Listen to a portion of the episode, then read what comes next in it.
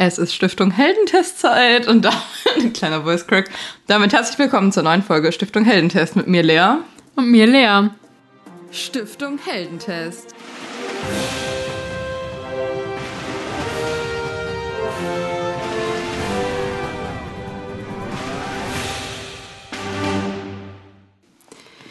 Lea, äh, heute geht unsere Staffel der Artusritter weiter Juhu. und möchtest du verkünden, äh, welchen Helden wir diesmal ausgewählt haben? Ich kann gerne verkünden, um welchen Helden es sich heute, um welchen Artusritter es sich heute handelt, aber viel mehr als den Namen kann ich darüber auch nicht sagen. aber es handelt sich heute um den Artusritter Vigalois und ja, damit ist meine Kenntnis über diesen jungen Herrn auch schon vorbei. Aber ich kann immerhin ein bisschen was zur Überlieferung sagen. Also soll ich damit einfach direkt mal anfangen? Ja, gerne. Alles klar. Also der Vigalois wurde von Wirn von Grafenberg äh, verfasst, über den heute allerdings wenig bekannt ist. Man kann aber über ihn sagen, dass er ein Nachfolger der großen Epiker sein scheint. Denn er hat einen nachklassischen Artusroman verfasst mit dem Vigalois, der von 1210 bis 1220 entstanden ist, sich aber auch in dieser späten ja, Erschaffungsjahre trotzdem noch großer Beliebtheit im Mittelalter erfreuen konnte. Denn es gibt über 38 Handschriften von ihm. Genau, ich glaube, das war auch alles, was man erstmal so dazu sagen kann. Ja, viel mehr kann ich jetzt auch nicht sagen. Also gut, dass es jetzt vorbei ist. Mache ich jetzt einfach mal weiter mit dem Inhalt ähm, vom Vigalois. Also das Sehr haben wir gern. vielleicht äh, vergessen zu erwähnen, aber der Roman, das Werk heißt Vigalois und der Ach, genau, Figur der, heißt Vigalois, mhm. aber das ist ja bei Artus Roman eigentlich typisch, von ja. daher das jetzt an der Stelle nicht erwähnt. Und dann steige ich jetzt ein mit ähm, ja, einer inhaltlichen Zusammenfassung. Und da ist es eben so, dass der Vigalois ganz ähnlich wie der Parzival auch mit einer Art Elternvorgeschichte von Vigalois beginnt. Und zwar ist es so, dass ein fremder Ritter an den Artushof kommt mhm. und ähm, dort äh, der Königin Ginuver ein Gürtel anbietet, also so ein Zaubergürtel, der auch demjenigen, der den trägt, besondere Kräfte verleiht und ah, so. Okay. Genau. Und der kündigt da schon an, dass er diesen gerne am nächsten Tag wieder gewinnen will. Und das passiert dann auch. Also am nächsten Tag kommt er wieder und äh, stellen sich halt ganz viele Artus-Ritter äh, dem Kampf mit äh, diesem fremden Ritter halt. Ja. Und die kämpfen alle und die verlieren alle. Und das Besondere ist, dass eben auch Garwein gegen diesen fremden Ritter kämpft. Und Garwein, den haben wir jetzt zwar noch nicht besprochen, mhm. aber Garwein ist so der ja, beste und stärkste Artus-Ritter, den es dort halt am Hof gibt. Ah, okay. Und ähm, der verliert eben auch. Und dann ist es so, dass der Ritter äh, dadurch, dass Gawain verloren hat, also das verstehe ich nicht ganz, aber der Ritter und Gawain, die reiten auf jeden Fall äh, danach, äh, nach diesem Kampf, in das äh, geheime Land mhm. von diesem fremden Ritter. Und äh, dort angekommen, äh, schenkt dann dieser fremde Ritter Gawain auch diesen Zaubergürtel. Und ähm, ja, bietet ihm zudem äh, die Hand seiner Nichte Flori oder Florie, ich bin mir gerade nicht sicher. Ich weiß nie, wie das ist mit dem IE am Ende, aber äh, bietet halt da die Hand Moment, an. obwohl der verloren hat, äh, der Gawain nimmt er den mit. Genau, der ah, nimmt okay, den trotzdem okay. mit. Ähm, und das ist halt so, was man vielleicht auch noch mal erwähnen muss, weil das gleich wichtig wird. Dieses Land, in das die reiten, also es ist ja das Land von dem fremden Ritter und das ist eben ein geheimes Land und äh, nur dieser fremde Ritter weiß, wo das ist. Also es können quasi Leute nur dorthin, wenn sie von demjenigen, der da lebt, gesagt bekommen, wo das ist. Ah, okay. Genau. Auf jeden Fall heiratet dann dort auch Garwein eben Flori. Ganz kurz, Flori ist ein richtig schöner Name. Also du hast doch letztens beschlossen, dass du deinen Sohn wie nennen möchtest? Laurin. Ja, genau, Laurin. Ich bin Flori für ein Mädchen richtig süß. Okay, gut, dass Jetzt ist ja falsch ausgesprochen. Dann ja. ja so. Naja, dann soll, er, soll es trotzdem so heißen. Naja. Naja, auf jeden Fall heiraten dann die beiden und erwarten dann auch wenig später ein Kind.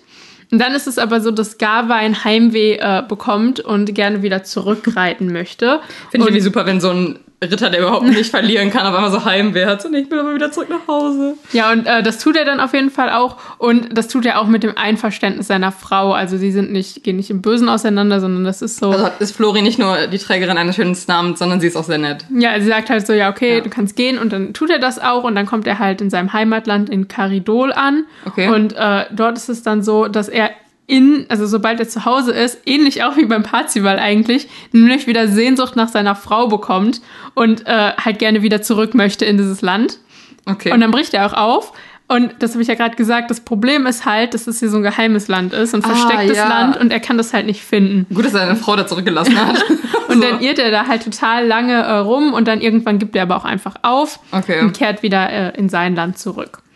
Und äh, in der Zeit bekommt Flori eben einen Sohn mhm. und diesen erzieht sie dann auch in den folgenden Jahren zum Ritter.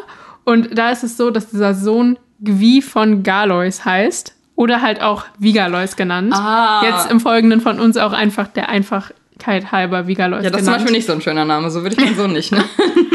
Und äh, genau, den zieht sie halt, wie gesagt, zum Ritter auf. Und dann äh, mit 20 Jahren beschließt er aber, dass er jetzt gerne ähm, auf Aventüre gehen möchte. Das haben wir mhm. auch schon besprochen. Das ist ja eigentlich immer so dieses klassische Muster, dass die Ritter dann eben ausziehen, um äh, ja, Abenteuer und Kämpfe zu bestehen. Das tut er dann auch. Und Flori unterstützt ihn auch in dem Vorhaben und schenkt ihm zum Abschied diesen Zaubergürtel. Ah, okay. So, was vielleicht auch nochmal wir uns in Erinnerung rufen müssen. Äh, Gawain weiß ja um den Gürtel, weil er den ja eigentlich bekommen mhm. hat. Er weiß aber ja nicht, wer sein Sohn ist, wie sein Sohn heißt. Und er weiß auch nicht, dass er einen Sohn hat, oder weiß er, weiß er, also er weiß, dass er vermutlich ein Kind hat, aber er weiß ja nicht, dass er einen Sohn hat. So. Und deswegen. Man sagt ähm, es ganz komisch. Genau. Das wird nämlich jetzt wichtig, weil Vigalois reist dann los und geht dann eigentlich ziemlich straight zum Artushof, weil das ja so mhm. das Nonplusultra ist, wo man hinkommt. Und ähm, dort stellt er sich auch als Vigalois vor, wird aber von Gawain natürlich nicht erkannt. Ja. So, weil der weiß halt nicht, dass das sein Sohn ist. Und dann ist es eben so, dass Artus, bevor er Vigalois irgendwie in seinen Dienst aufnimmt oder so, muss Vigalois sich halt beweisen in einigen äh, Proben. Und das schafft er auch. Und dann nimmt Artus ihn in seinen Dienst und schlägt ihn auch zum Ritter. Aber Vigalois ist da ja halt noch relativ jung. Das ja. wird auch gleich nochmal wichtig. Und dann ähm, ja, erscheinen wenig später eine Zwer ein Zwerg und eine Jungfrau am Artushof, wie das halt immer so ist. Ach, ja. Und die äh, bitten dort um Hilfe für ihre Herrin. Ähm, sagen aber nur, ja, unsere Her Herrin benötigt Hilfe, männlich. Okay. Und dann ist es so, dass äh, Vigalois sich auf jeden Fall direkt bereitstellt und äh, kämpfen will und diese Aufgabe übernehmen will. Mhm. Ähm, allerdings ja, sind der Zwerg und die Jungfrau noch ein bisschen ähm, ja, zurückhaltend, weil er eben noch so jung ist und sie halt nicht wissen, ah, ob er okay. mit diesem jungen Alter schon geeignet ist, diese Aufgabe zu übernehmen. Aber die nehmen den trotzdem erstmal mit und sagen dann quasi so, ja, da musst du dich halt auf dem Weg beweisen, dass du halt wirklich ja. stark äh, genug bist und bereit bist für diese Aufgabe.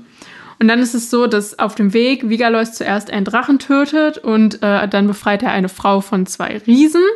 Dann ist es so, dass er für die Jungfrau, ja, er kämpft oder stiehlt, äh, auf jeden Fall ein Hündchen von einem anderen Ritter. Und Kein das, Hund, sondern ein Hündchen. Ein Hündchen, ja. Klein. Und äh, das ähm, schenkt er dann auch der Jungfrau und das begleitet sie dann auch auf dem restlichen Weg. Und zudem ähm, befreit er von einem anderen Ritter ein Sittich und ein Pferd. Und das tut er für eine weitere Jungfrau, die äh, diese beiden Sachen, also den Sittich und das Pferd, mhm. als Preis in einem Schönheitswettbewerb gewonnen hat oder als Preis für ihre Schönheit gewonnen hat. Genau, und danach ist es dann so, dass eben der Zwerg und die Jungfrau mit dem Hündchen, also die ja, an den Artushof gekommen ja. ist, genau. Die sind dann überzeugt von Vigalois Kraft und Mut und sagen ihm dann schlussendlich endlich, was er für eine Aufgabe hat. Okay. Und da ist es dann so, dass ähm, der Zwerg ihm dann, wie gesagt, das Anliegen mitteilt. Und das lautet, Vigalois soll das Königreich Cortin, äh, ich hoffe, ich habe es richtig ausgesprochen, ich glaube aber ja, ähm, von den Heiden befreien. Und zwar ist das das Königreich, wo eben die Königin, die die Jungfrau und den Zwerg geschickt hat, äh, gelebt hat. Ja. Und beziehungsweise, ich glaube, der Vater von der Königin, die den geschickt hat. Auf jeden Fall die Familie. Das mhm. ist deren Königreich. Und ähm, das wurde eben von einem Heiden namens Roas eingenommen okay. und es ist seitdem in dessen Besitz. Und Vigalois soll das eben befreien. Und äh, als Belohnung bekommt er die Hand der Königstochter Lari oder Larie. Auch eigentlich ein schöner Name. Mehr, wie gesagt, unsicher. Und ähm, genau, Vigalois ist direkt Feuer und Flamme und sagt auf jeden Fall, ja, ich will das machen. Und deswegen reist er dann zusammen mit seinen Begleitern erstmal an den Rückzugsort von Lari und ihrer Familie, mhm. weil die leben ja nicht mehr in dem Königreich, die wurden ja vertrieben und leben jetzt woanders. Und äh, dort trifft er dann auch das erste Mal auf äh, Lari und da ist es dann so, dass er sich natürlich direkt, lieber auf den ersten Blick mäßig, so sehr in sie verliebt, dass er jetzt nur noch begeisterter ist, diese, dieses Abenteuer zu bestehen. Und dann wird es ein bisschen strange, weil dann ist es so, dass ein gekröntes Tier Vigalois nach Cortin, also zu dem Land führt, was er befreien soll. Ein gekröntes Tier? Ja, ich nehme an, ein Hirsch. Da sind so, so, wilde Tiere dabei. Wir hatten bis jetzt Hund, einen Wellensittich. Ja, also ja. auf jeden Fall, aber pass auf. Okay. Das ist nämlich so, dass kurz vor dem ja, Eingang nach Cortin sich das Tier verwandelt in einen Menschen und dieser Mensch ist dann der tote König von Cortin. Wow. Genau. Richtig mystisch hier. und äh, ja, dieser sagt dann Vigalois quasi, ähm, erstmal, dass Vigalois der Sohn des Gawain ist. Also Vigalois weiß ah, okay. ab diesem Zeitpunkt dann, dass Gawain sein Vater ist. Und er kennt den auch, also der hat, kann mit dem Namen was anfangen. Ja. Okay. Ach, ähm, stimmt, der ist ja der Beste. Der da, war ja auch schon am Artushof. Ah, stimmt, genau, okay. Genau, und dann ist es so, dass außerdem der König von Contin ihm sagt, wie Vigalois ihn erlösen kann. Und dazu muss äh, dieser ein Ungeheuer töten. Und dieses Ungeheuer, das ähm, ja, hält wohl auch ganz viele Menschen gefangen und quält ganz viele Menschen. Und falls du dich jetzt fragst, was für ein Ungeheuer das ist, also das wird im Vigalois so beschrieben, also es hat Schuppen, es hat einen grünen Bauch und rote Augen und einen schwarzen Kopf. Also man könnte erstmal denken, ein Drache. Mhm. Und dann wird aber gesagt, es hat einen Schnabel. Also ist auch irgendwie ein bisschen seltsam, aber. Ey, das ist so eine tierreiche Story. Ich finde das wahnsinnig. Naja. Ja, ein Ungeheuer halt eben, ne? Und dann ähm, ist es aber so, dass Vigalois das Ungeheuer überwinden und töten kann, wird dann aber ganz ähnlich wie Tristan ohnmächtig, nachdem er das Ungeheuer besiegt hat. Auch vom Mundgeruch oder? ich glaube, also ich glaube eher aus Erschöpfung. Na, okay. Ähm, und während er dann da ohnmächtig liegt, kommt ein Ehepaar und das raubt ihm äh, Waffen, Kleidung und eben halt auch diesen Zaubergürtel, der ja ah, so ein bisschen identitätsstiftendes mhm. Merkmal ist. Warte, was macht der Gürtel nochmal? Der macht einen unbesiegbar oder was? Mm, der macht einen einfach stärker. Ah, okay. Genau. Und dann ist es halt so, dass Vigalois äh, von einer Frau gepflegt wird und diese Frau ja steht so ein bisschen in seiner Schuld, weil ähm, Vigalois ja das Ungeheuer getötet hat und sie eben von diesem Ungeheuer gequält wurde und ihr Mann auch von diesem getötet wurde. Okay. Und deswegen pflegt sie quasi Vigalois und dann ähm, ja, tüfteln die beiden einen Plan aus, wie sie äh, die Sachen von ihm wieder zurückbekommen. Mhm. Und das schaffen sie dann auch. Also sie äh, erobern dann Vigalois Ausrüstung zurück. Und der zieht daraufhin dann weiter und trifft dann ähm, ja auf Ruel. Und Ruel ist äh, ein wildes, äußerst hässliches Waldweib. Also das wird auch beschrieben, dass sie äußerst hässlich ist, ähm, um sie quasi einfach abzugrenzen von den anderen Frauen, die in dem Werk auftreten, die ja bis jetzt immer als besonders schön beschrieben okay. wurden, weil sie haust dort eben im Wald und ja, ist halt, wie gesagt, total wild und verwildert da und keine Ahnung was. Sie ist aber auch sehr stark, weil sie schafft es nämlich, Vigalois äh, zu entführen und fesselt ihn dann. Und eigentlich könnte man jetzt denken, das ist Vigalois Ende. Aber dann kommt Vigalois Pferd. Und dieses oh, Pferd hat eine sehr wichtige ich sag Rolle. Doch, das ist sehr tierisch hier alles. Mann. Und ja. das Pferd hat eine sehr wichtige Rolle, weil das wird dann nämlich. Und Ruel hat Möchtest panische Angst. Wie würde das werden? Doch, komm, lernen. Es hat auf jeden Fall, Ruel hat auf jeden Fall panische Angst, weil äh, sie das so sehr an das Ungeheuer erinnert und sie denkt, so, das Ungeheuer ist doch nicht tot. Ah, okay. Und dann rennt sie weg und flieht. Und Vigalois kann sich dann selbst befreien Wie und reitet das dann. Pferd das muss man zur Logopädie. Warum macht das so komische Geräusche? und reitet dann mit dem Pferd weiter und findet dann auch das Land des Roas, also Contin. Mhm. Und ähm, dieses Land wird durch undurchdringbaren Nebel und ein keulenbesetztes Wasserrad geschützt. Da steht auch im Text, dass es sehr todbringend sein soll. Ich verstehe jetzt nicht warum, aber es ist ein todbringendes, keulenbesetztes Wasserrad und eben dieser undurchdringbare Nebel. Und ähm, Vigalois kann diese Hindernisse aber überwinden mit göttlicher Hilfe. Und das mhm. ist auch relativ wichtig. Also das wird auch öfter noch in der Folge beschrieben, gleich, das werde ich auch noch öfter erwähnen, dass Vigalois eben Dinge mit göttlicher Hilfe schafft. Okay. Und das wird halt in dem Zuge ganz am Ende nochmal wichtig. Aber wenn du dir merkst und auch unsere Zuhörer sich das vielleicht gemerkt haben, am Anfang Roas, der ist ja ein Heide. Und ja, genau, das Land, ja. genau, wurde ja von Heiden quasi eingenommen und beherrscht derzeit. Auf jeden Fall kommt Vigalois dann durch diese Hindernisse. Dann kommt er zu einem unlöschbaren Feuer. Ähm, darin verbrennt dann leider sein Pferd. Aber Vigalois, äh, wie in der nördlichen Geschichte, wo das, wo das Pferd im Matsch auf einmal versinkt. Das ist so traurig. Oh Mann. Aber Vigalois äh, gelangt dann halt trotzdem zur Burg. Und diese Burg wird von mehreren hundertjährigen Rittern bewacht. Ich habe keine Ahnung, ob das gut ist, dass das hundertjährige Ritter sind oder ob das eher schlecht ist, aber im Buch wird es als, eher als gut dargestellt. Aber. Ja, ich ähm, meine, die scheinen dann, also die können dann ja eigentlich nicht, weil wenn du im Mittelalter 100 wirst, okay, ja, dann ist es wahrscheinlich schon wieder irgendwie eine gewisse Stärke, die du mit, dich, mit dir bringst, aber ja, gegen so 100-Jährige zu kämpfen, stelle ich mir jetzt erstmal relativ einfach vor. Naja, es ist auf jeden Fall, äh, war es wichtig zu erwähnen, dass das 100-jährige Ritter sind. Wie viele? 100 auch? Ich weiß nicht, viele so. steht da. Ja. Und äh, dann ist es aber so, dass eben dieser König Roas sich zum Kampf stellt. Also mhm. der stellt sich Vigalois und der kommt dann da so angeritten, wie man es halt macht, wenn man so zum Zweikampf reitet. Und der Klar. kommt halt in Begleitung von sehr vielen Frauen. Und da ist es nämlich so, Fun Fact, dass äh, Roas neben ihm und diesen hundertjährigen Rittern, die halt seine Burg bewachen, ja. keine Frauen in seinem, ach, keine Männer in seinem Land duldet. Und deswegen sind da halt nur Frauen. What? ja. Oh, hat er sich da so ein Harem ja, also er hat auf jeden Fall auch eine eigene Frau, die, ja, die spielt hinterher nicht wirklich eine Rolle, aber ich erwähne die hinterher auch noch mal okay. kurz. Ähm, auf jeden Fall kommt er dann da halt in Begleitung mit diesen 100, mit diesen 100 Frauen, nein, mit fra vielen Frauen und darunter auch seine Frau. Ja. Und ähm, dann kommt es halt zum Kampf und das ist ein sehr, ich sag jetzt mal, Kampf auf Augenhöhe und sehr anstrengend für beide. Mhm. Aber Vigalois schafft es dann, Roas zu töten und er tötet ihn dann auch wirklich. Er schafft es, ihn zu töten und er tötet ihn auch wirklich. War supi. Genau. Und dann äh, seine Frau Jafite, die äh, stirbt dann eben halt an gebrochenem Herzen. Oh no. So wie das halt auch immer ist. Und äh, die ja, Weiber. danach hat, also erstmal danach ist ja der Kampf gewonnen mhm. und das Königreich quasi befreit. Und deswegen schickt auch äh, Vigalois einen Boten zu Lari und bittet sie halt herzukommen und ihr Land quasi in Besitz zu nehmen. Und ähm, außerdem wirbt Vigalois da auch schon für das Christentum, mhm. ähm, bei den Heiden halt, die er besiegt hat. Und dann ist es so, dass äh, Lari und ihre Mutter eben auch nach Contin kommen. Und äh, dort kommt es dann auch zur Hochzeit zwischen Vigalois und Lari. Und so das Tüpfelchen auf dem i ist dann quasi auch noch, dass ähm, die Heiden sich in dem Zuge alle taufen lassen und dann oh, okay. auch in diesem Land quasi bleiben, aber als Untertan von Lari und eben Vigalois. Okay. Weil der wird nämlich, beziehungsweise beide werden nämlich dann auch dort äh, zum Königspark gekrönt. Und äh, ja, bei dieser, diesen Feierlichkeiten kommen dann auch äh, ja, so eine Delegation vom Artushof. Und das sind dann Eric, Lancelot, Ivan und Garwein, die reisen an. Oh, die kennen wir. Und machen da, ja, machen da ein Big Party. Lieben wir.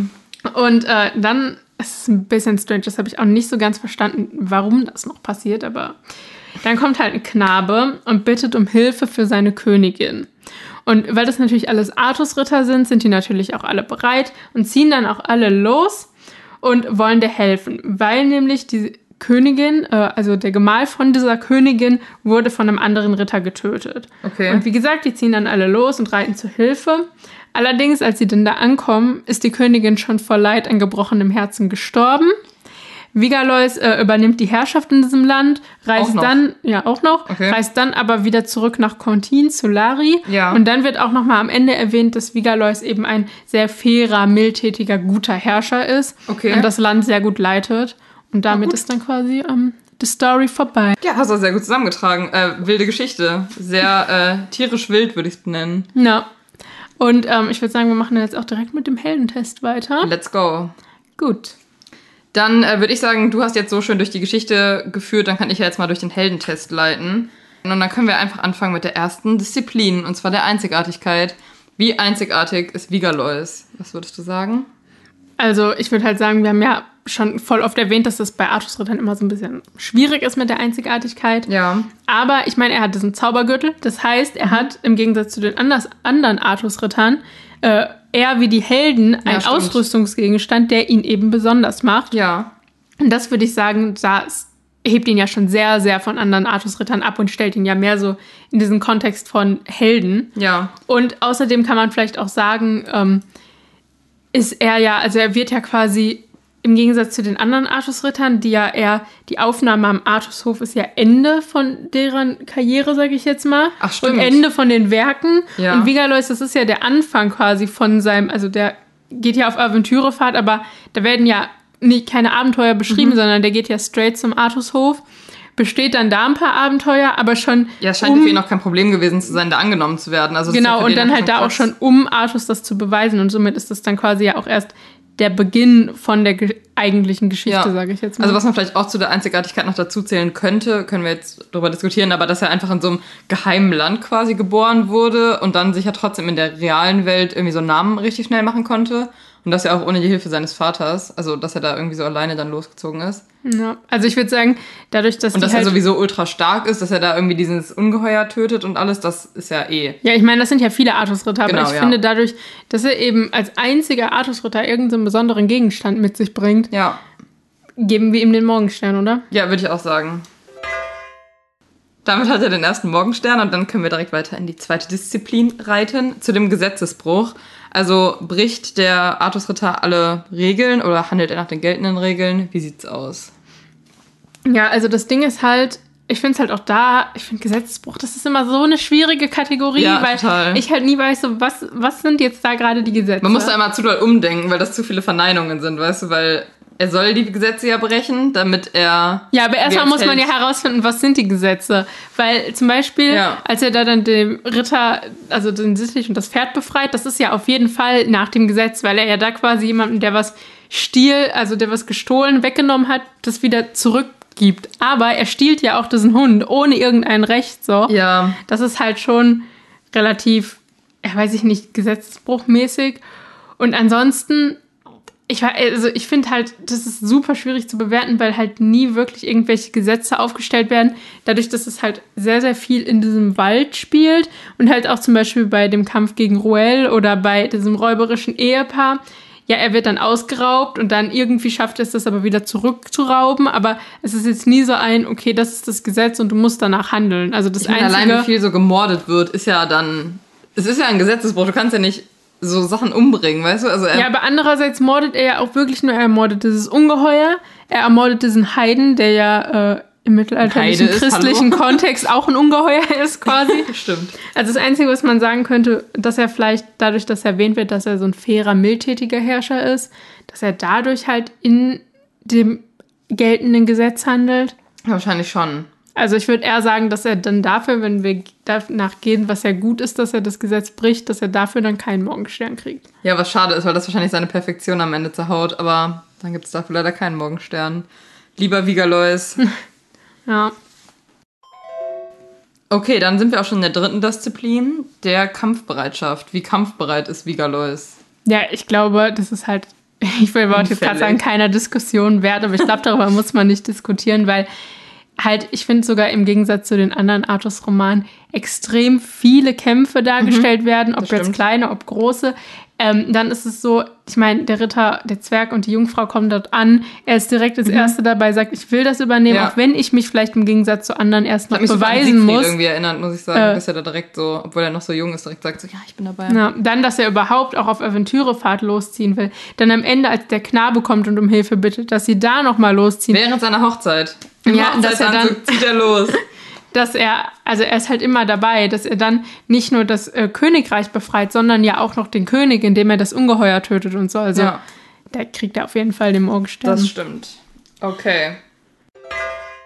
Dann kommen wir zu der für uns immer kniffligsten äh, Kategorie, Disziplin, whatever, nämlich zu der Männlichkeit. Wie männlich ist Vigalois? Passt er in das damalige Männlichkeitsbild? Wie sieht's aus? Ja, ich finde auch, das ist ähnlich wie Kampfbereitschaft wenig zu diskutieren, weil wir hier ja. einfach diesen guten Fall haben, dass wir sehr, sehr viele Frauen haben, die auftreten. Und ich meine, er hilft einer Königin, ja, so, er heiratet diese Königin, ist der ein super Mann, so. Er herrscht auch im Einklang mit ihr und er geht nicht fremd. Er geht nicht fremd. Schon. Dann ähm, er reist mit dieser Jungfrau. Er steht für die ein Hündchen. Er beweist sich vor ihr. Er beschützt sie aber auch auf der Reise. Ja. Und dann ähm, ist er, ja, hier befreit er ja auch noch für die andere Jungfrau da ihr Pferd und ihren Sittich. Dann ähm, hilft er ja auch noch der Frau, indem er das Ungeheuer tötet und so. Also ich würde sagen, es ist eigentlich ähm, relativ klar, dass er da einen Morgenstern bekommt. Ja, das stimmt, er ist. Sehr also ich männlich. glaube, da müssen wir nicht viel diskutieren. Ja, das stimmt. ähm, ja, scheint ein sehr einfacher Artus-Ritter zu sein, weil wir hier durch die Kategorien Disziplin heute wirklich äh, rasen. Aber gut, ist doch auch mal schön, dass es nicht allzu viel zu diskutieren gibt. Dann äh, sind wir auch schon in der vorletzten Disziplin, und zwar der Handlungsmacht. Wie viele Heldentaten vollbringt Vigalois? Wie viele Steine werden ihm in den Weg gelegt, die er irgendwie überkommen kann, wegräumen kann? Wie sieht's aus? Also, ich würde erstmal sagen, wenn wir jetzt erstmal danach gehen, wie ja aktiv auf das Geschehen einwirken kann, sage ich jetzt mal so. Ja, das ist gut. Dann ähm, schon sehr, sehr viel, weil ähm, er bestreitet ja ganz, ganz viele Kämpfe, deren Ausgang ja auf, also erheblichen Einfluss auf die weiter, auf den Weitergang der Story haben. Mhm. Und die bestreitet er alle erfolgreich und dadurch geht die Story ja überhaupt so, wie sie läuft. Dann ist es auch so, dass er auch durch seine Entscheidung, ich will auf Aventüre gehen, dass er dadurch ja dann auch überhaupt das ganze Werk ins Rollen bringt, sage ich jetzt mal. Mhm. Dann, dass er eben sich da direkt bereit erklärt und so weiter und so fort. Ich würde sagen, also auf jeden Fall aktiv aufs Geschehen kann er ja. äh, Einfluss nehmen. Stein in den Weg gelegt finde ich schon ein bisschen schwieriger. Findest Wobei du? ich fand, man kann auch da sehr gut sagen, also erstmal, er wächst ja auch in einem Land abseits irgendwo auf. Er wächst ja, ja nicht in irgendeinem Kontext auf, wo klar ist, dass er Artusritter wird. Einfach so neben dem Geschehen. Dass er Artusritter wird, aber er schafft es ja trotzdem. Dann ist es ja so am Artushof, ist es ja auch nicht so, er kommt da an und alle sagen, ah ja, schön, dass du da bist, hier komm in die Tafelrunde, sondern mhm. es ist ja schon so, okay, du musst uns jetzt aber beweisen, dass du gut genug bist dafür. Dann auch vor der Jungfrau muss er sich beweisen durch ja, sein Alter. Stimmt. Also sein Alter ist ja irgendwie ein Stein, der ihm im Weg liegt. Ja. Und dann ist es ja auch so, dass, ähm, ja, als er dann in dieses Land kommt, also nach Contin, was er befreien soll, da sind ja auch ganz, ganz viele Hindernisse. So dieses unlöschbare Feuer, der undurchdringbare Nebel, das Wasserrad. Ja. Und die ähm, ja, räumt er ja auch alle aus dem Weg mit Gottes Hilfe. Aber es sind ja trotzdem Steine, die dieser Figur erstmal so in den Weg gelegt das werden. Stimmt. Und woran ich halt auch die ganze Zeit denken muss, ist diese eine Entführungsszene, wo du ja auch schon äh, eben bei der Vorstellung gesagt hast, dass man hätte annehmen können, dass das sein Ende ist. Aber dann ist, okay, er kommt nicht aus eigener Kraft aus dieser äh, Gefangenschaft los, sondern es ist ja irgendwie sein Pferd, was ihn da so ein bisschen rettet. Ich meine, ist halt auch sein Pferd, ne? Also und ja, vielleicht hat er es so gut behandelt, dass es ihn so dolle sagen. lieb hat, dass er es äh, ihn dann befreit. Da. Ja, das meine ich ja. Dass nee, es aber dafür diese bestialischen Geräusche von sich gibt.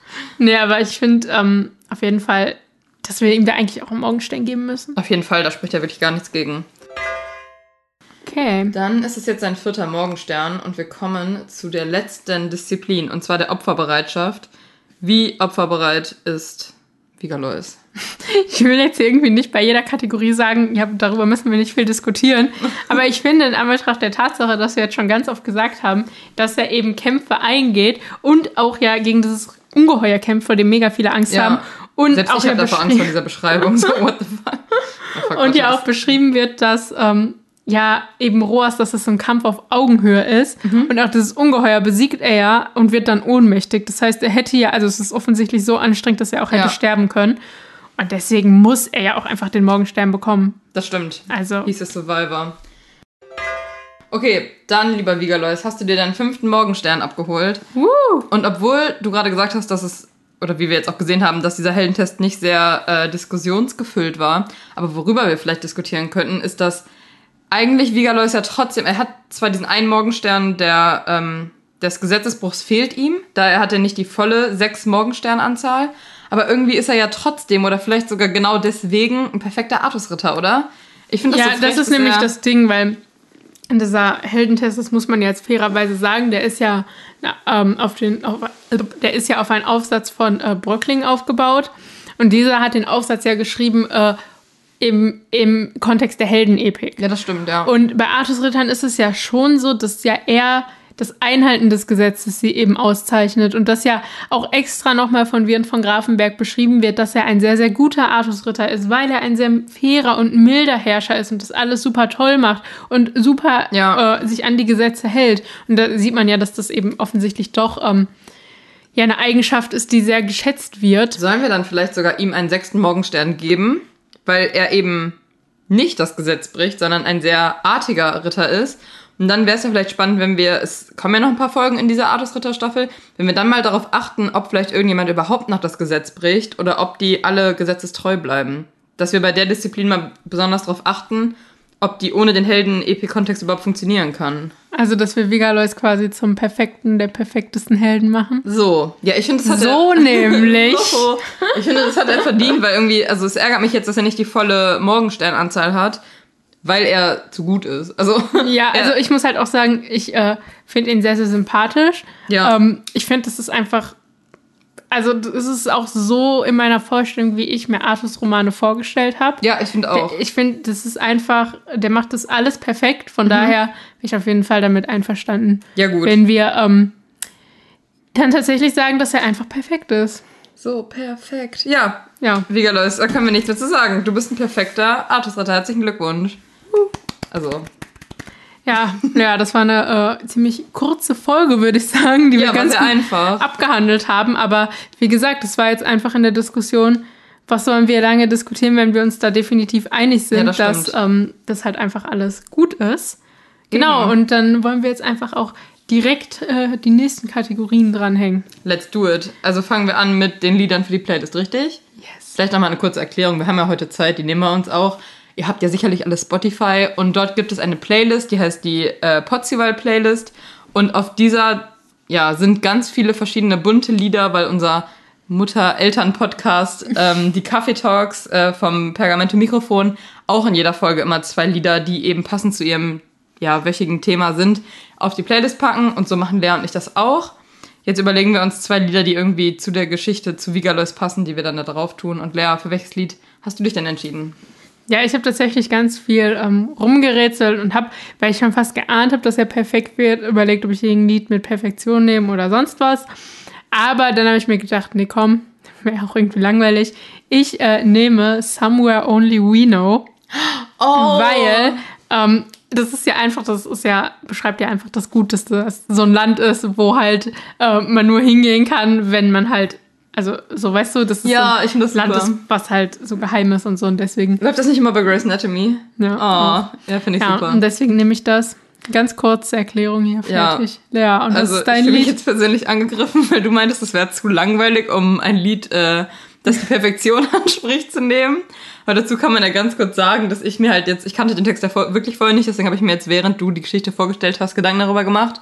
Und ähm, ja, was soll ich sagen? Ich habe es eben schon kurz angestimmt, das gute Lied. Ich werde von dem lieben Casper und Materia das Lied so perfekt äh, auf die Playlist setzen, denn ja, so perfekt ist äh, Vigalois, wie die beiden es besingen. Ja, gut. Ich habe das Lied ewig nicht gehört, aber das ist so ein gutes Lied. letztens noch gehört. Das ist auf dem ersten Album von, nee, auf dem XOXO-Album. Das beste Album von Casper. Naja, das nur am Rande. ähm, ja, dann hätten wir die Playlist auch abgeschlossen, würde ich sagen, oder? Ja, es geht hier richtig fix heute. Ja, heute, Leute, ist ein Sprint, ist es. Und was ist bitte Sprint für eine gute Überleitung? Weil jetzt kommen wir zu unserem Heldin der zwei Wochen. Und äh, genau passend zum Thema Sprint oder auch zu den ganzen Pferden, die äh, schon im Text besprochen werden, ist unsere heutige Heldin eine äh, Olympiasportlerin. Genau. Äh, da wir Lea jetzt vielleicht mal outen können als eine also ich habe mich noch nie in meinem Leben mit Olympia auseinandergesetzt, bis ich Lea kennengelernt habe, die mir dann ab und zu um 6 Uhr morgens Sprachnachrichten schickt, dass sie jetzt aufgestanden ist, um Olympia zu gucken. Möchtest ja. du dich zu deiner Verteidigung irgendwie äußern, oder? Ich, ich finde, da äh, gibt es nichts, was ich verteidigen müsste, was ich verteidigen müsste. Ich, äh, ich weiß nicht, ich bin anfällig für äh, sportliche Großereignisse und vor allem für Olympia und Olympische Winterspiele. Also, wie Lea schon sagt, ich stehe auch um 5 Uhr nachts auf und gucke mir das wirklich bis 5 Uhr nachmittags. Ich sitze vor meinem Fernseher und gucke mir das an. Und ich gucke mir alles an. Ich gucke mir auch Skeetschießen an und ich ja, gucke mir auch, auch Schwimmen geguckt. Das ja, und ich gucke mir auch im Winter äh, Curling an. Fieber, dann wird dann so kriegt dann so richtig komische Euphorien für ein Team. Und auf jeden Fall, um jetzt wieder zu unserer Kategorie zurückzukommen, Unsere Heldin der zwei Wochen ist äh, die amerikanische, man kann sagen, Ausnahmeturnerin ja. Simone Biles. Genau. Weil diese eben ähm, ja quasi ihre Teilnahme an dem Wettkampf zurückgezogen hat, sogar während der Wettkampf lief, also mhm. im Touren, während der Mehrkampf lief, hat sie das eben gemacht, zurückgezogen und hat gesagt, dass sie nicht antritt äh, aufgrund mentaler Probleme. Ja. Und das ist einfach was, Lea, das unterstützen wir. Ja. Also sie hat auch generell im Internet, es kam eine richtig positive Rückmeldung, nicht nur aus den USA, sondern quasi von der ganzen Welt, ja. dass eben Sportler auch wenn sie einfach merken, dass sie äh, ja gerade mental nicht in der Lage dazu sind, ihre Leistung zu erbringen und sich einfach nicht fit fühlen, ja. dass auch das ein äh, ja, ja, Grund ist, auf jeden Fall ein guter Grund genau. ist, äh, auf jeden Fall seine Teilnahme zurückzuziehen. Genau, also wir können noch mal vielleicht auch daran appellieren, ihr seid ja, ich denke mal, die meisten unserer Hörerschaft sind StudentInnen, die vielleicht auch manchmal mit der mentalen Gesundheit, weil wir wissen alle, das Studium, es kann einen manchmal stressen, äh, dass man sich dann manchmal auch einfach vielleicht zurückziehen muss, um äh, auf seine mentale Gesundheit zu achten, denn es gibt wirklich nichts Wichtigeres, als dass man irgendwie mental ähm, ja, gesund und stabil äh, bleibt. Da kann man auch mal ein Seminar weniger wählen im Semester um ähm, ja dann wieder mit vollen Kräften zurückzukehren, was Simone Biles glaube ich jetzt auch macht, weil ich glaube, die tritt jetzt sogar nächste Woche doch wieder oder diese Woche jetzt Na, doch wieder an. Im, also wenn äh, wir es aufnehmen, aber dass sie jetzt doch irgendwie äh, im Einzelfinale ja, ja. tritt sie jetzt wieder an. Eben. Genau. So und ich würde sagen, das war eine runde fixe Nummer heute. Ja, das war wirklich. Und wir sagen ein äh, Sprint war es gewesen. Okay. Äh, dann haben wir euch lieb und wir freuen uns in zwei Wochen wieder. Ja, von euch zu hören ist eine Lüge. Wir haben euch noch nie in unserem Leben gehört, aber dass ihr uns in zwei Wochen wieder hören könnt. Ja, adieu. in dem Sinne, tschüss.